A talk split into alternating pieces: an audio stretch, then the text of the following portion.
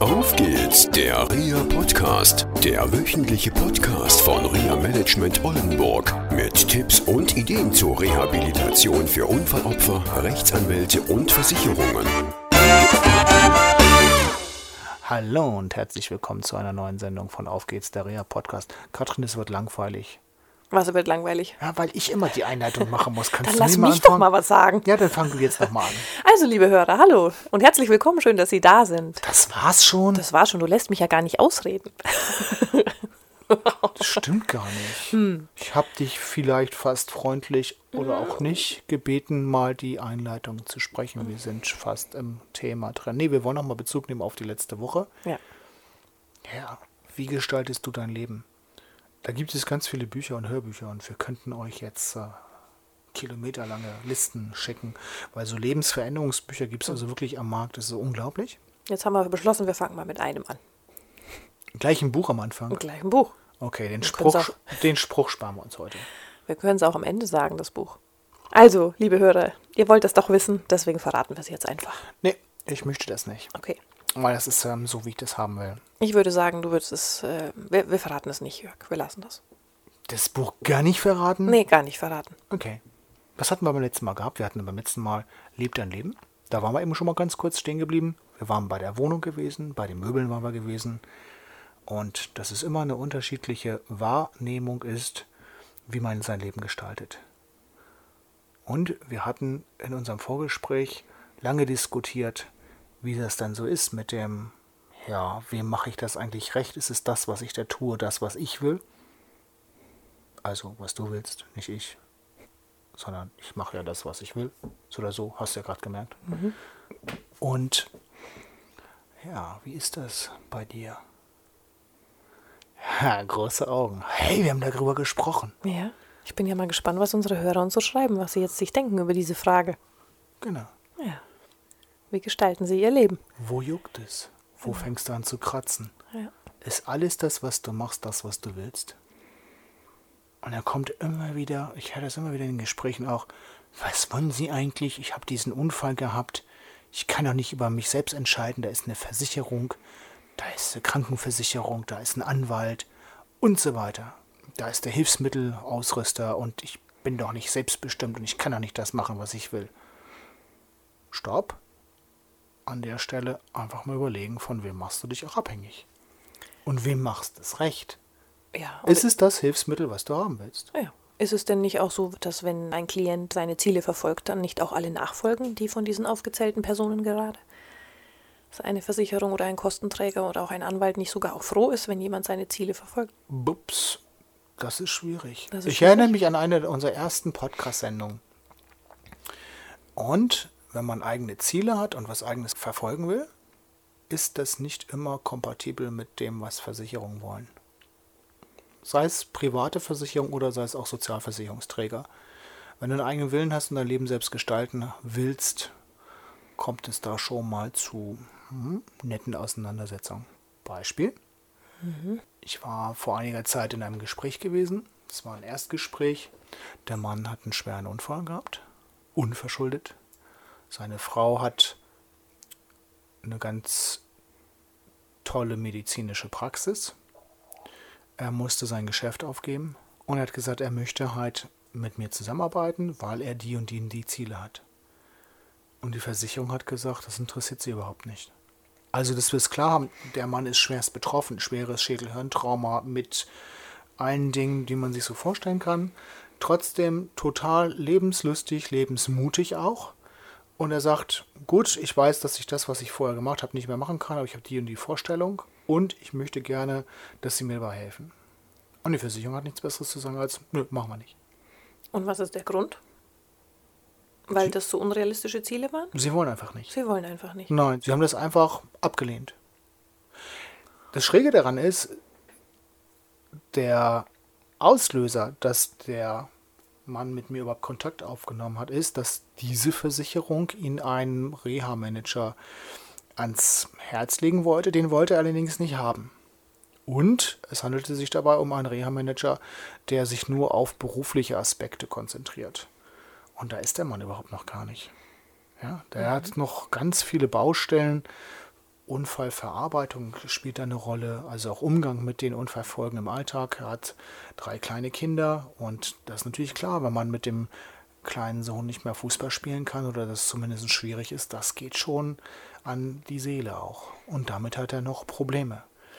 Nur anstatt jetzt sich auf eine Ebene zu stellen und zu sagen, okay, wir lassen uns überlegen, wo können wir erstmal eine Grundlage haben. Also wenn du zum Beispiel ein Haus nimmst, du baust ja ein Haus nicht einfach auf Sand, sondern du guckst erstmal, wie ist der Untergrund und dann fängst du an, alles abzustecken und auszuschachten und dann fängst du an, irgendwann ja, das Fundament zu gießen. Manchmal auch noch ein Keller, okay, aber das ist ja heutzutage weniger. Und anstatt erstmal eine Gemeinsamkeit zu suchen, okay, wo machen wir jetzt erstmal dieses Fundament, auf das wir alle dann weiter aufbauen können. Also sprich Anwalt, Betroffener und Versicherung. Sagt die Versicherung, nö, wir sind der Meinung, dein Fundament und sowas ist fertig und du kannst schon, sag ich mal, mit dem Dachdecken anfangen. Nur die Wahrheit ist, der Mann hat noch nicht mal ausgeschachtet. Okay. Ja? Mhm. Und da stellt sich für mich die Frage, was ist das, was du willst? Musst du dich dem ausliefern? Oder kannst du selbstbestimmt sagen, ich mache es anders? Also, dass der Mann sozusagen trotzdem seine Ziele verfolgt? Genau, mit Hilfe. Ja. Auch genau. wenn der Kostenträger dem nicht folgt? Genau. Mhm. Und er ist diesen Weg gegangen, hat gesagt, okay, ich will mit Ihnen zusammenarbeiten und wir arbeiten jetzt zusammen. Es macht irre viel Spaß und er entwickelt sich weiter.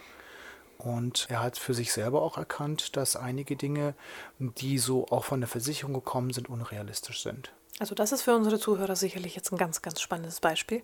Ja. Weil das ja schon sehr drastisch ist und sehr, sehr verdeutlicht, dass man sich von diesen Meinungen auch wirklich loslösen kann. Genau, was ist das, was du denkst? Und das, was er schnell verändern durfte, ist, dass er jeden Tag drüber nachdenken durfte und auch heute wirklich professionell macht. Was ist das, was ich wirklich will? Was will ich erreichen mit diesen schweren Unfallfolgen? Also sind Unfallfolgen im Bereich Handlungsplanung, Sprache, Konzentration, Unfallverarbeitung. Wir hatten es vorhin davon. Er hat auch noch eine Geheinschränkung. Er ist Gott sei Dank kein Rollstuhlfahrer.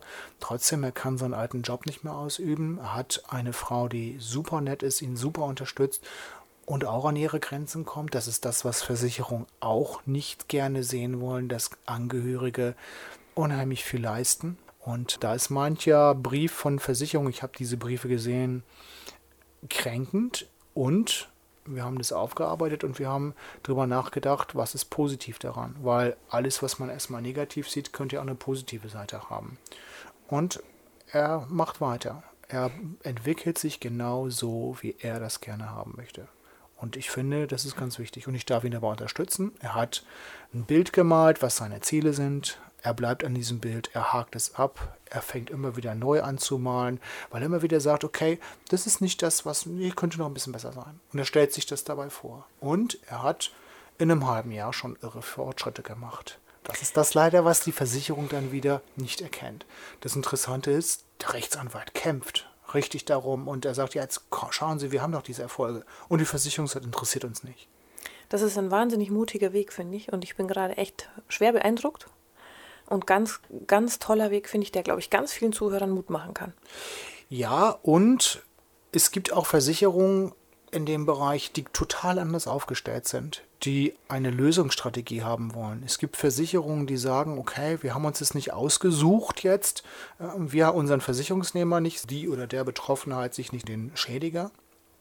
Und quasi sind wir jetzt ja auch eine Gemeinschaft. Natürlich geht es um Geld, es geht auch um Geld sparen, aber wie können wir alle also die am Prozess Beteiligten, eine gute Situation herbekommen. Und das funktioniert in dem Fall. Und wie man mir das gesagt hatte, also auch von anwaltlicher Seite, sind die Ergebnisse insgesamt, was Eingliederung anbelangt und was auch die Frage von Lebensqualität betrifft, die Ergebnisse sind einfach weitaus besser.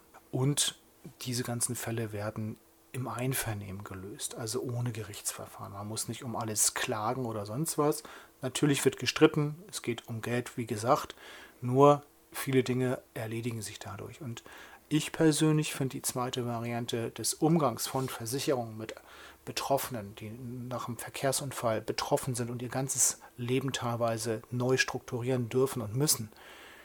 Da finde ich, sage ich mal, es ist viel wichtiger, das gemeinsam konstruktiv anzugehen, als die Menschen in noch mehr Stress zu versetzen. und noch mehr runterzubringen zu wollen, zu versuchen. Und viele ertragen das einfach und sind irgendwann so genervt und unterschreiben irgendwie was. Und es ist nicht das, was sie wollen. Und deswegen ist die Frage, was ist das, was du willst und wie kommst du dahin? Und ich durfte mir in meinem Leben selber mal die Frage stellen, weil es mir auch mal nicht so gut ging. Und die Frage war einfach nur noch, wie findest du eine Lösung für dieses Thema? Und ich habe mich nur noch damit beschäftigt und heute kann ich sagen, ich lebe das Leben meiner Träume. Hat funktioniert. Hat funktioniert. Nicht nur bei mir, sondern auch bei vielen Klientinnen und Klienten auch. Und einige sagen auch, nee, das ist nicht der Weg, den ich gehen möchte. Okay, das finde ich gut. Und das ist auch eine Entscheidung. Genau. Und mit dieser Entscheidung dann den Weg aber auch gehen. Richtig. Genau. Gut. Und falls Sie sich für den anderen Weg entscheiden, wünschen wir ganz viel Mut. Alles klar. Okay. Schöne Woche noch. Bis dann. Ciao. Das Buch. Das Buch. Hei, ja, jetzt haben wir schon. Dann Hei, machen hei. wir das doch in der nächsten Folge, würde ich sagen. Nein, nein, nein, nein, nein. Jetzt kommt das Buch. Das Buch heißt Ohne Leib mit Seele. Das ist von Georg Fraberger. Ich habe Georg Fraberger nicht persönlich kennengelernt, sondern gehört in einem Podcast. Ich höre sehr viele Podcaste. Heißt das Podcaste? Podcasts, also ganz viele Podcasts. Ich höre das also sehr viel und mich interessieren immer Biografien. Wir haben Menschen aus einer bestimmten Situation viel erreicht. Georg Fraberger wohnt in Wien, war lange Zeit seiner Reha-Phase auch in Deutschland gewesen und einfach das Buch lesen ihm fehlt einiges an Gliedmaßen und er ist verheiratet, Psychologe und hat vier Kinder. Ja, ich glaube, das reicht vollkommen aus. Einfach nur das Buch lesen und einfach mal genau drauf schauen, was der Mann alles berichtet. Jetzt war es es aber. Na dann. Bis dann. Tschüss. zum nächsten Mal. Bis zur nächsten Woche. Tschüss. Tschüss. Das war eine Folge von Auf geht's, der REA Podcast, eine Produktion von REA Management Oldenburg. Weitere Informationen über uns finden Sie im Internet unter www.reamanagement-oldenburg.de.